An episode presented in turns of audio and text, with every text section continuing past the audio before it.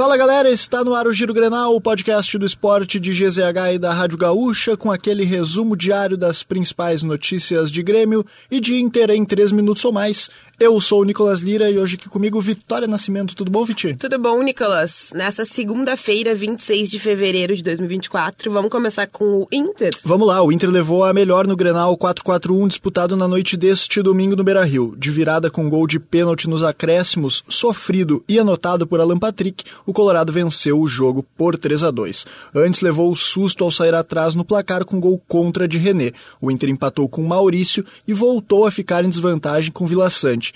Quem empatou de novo foi a Lar e essa vitória por 3 a 2 garantiu a liderança da primeira fase ao Inter. E já pensando na estreia da Copa do Brasil contra o Asa de Arapiraca, o Inter tem dois jogadores que devem ser reavaliados para a partida. São eles o zagueiro Gabriel Mercado e o atacante Ener Valência. O levou uma entrada do lateral Bustos ainda no aquecimento e chegou a deixar o gramado mancando antes da partida. Apesar disso, conseguiu atuar.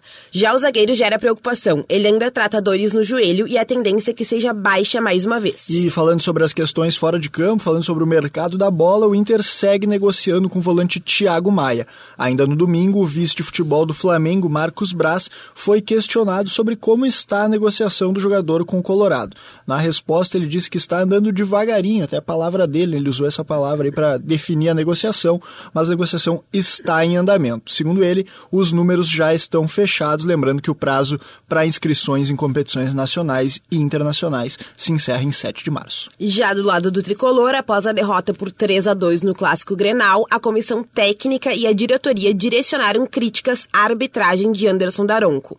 Na entrevista coletiva, o técnico Renato Portaluppi questionou algumas decisões de Daronco, especialmente sobre um possível pênalti não marcado em cima de André Henrique.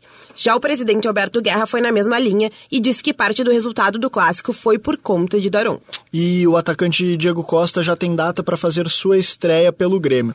A partida no dia 2 de março, pela última rodada do Campeonato Gaúcho, terá a presença do jogador. A informação foi confirmada pelo próprio técnico do Grêmio, Renato Portaluppi.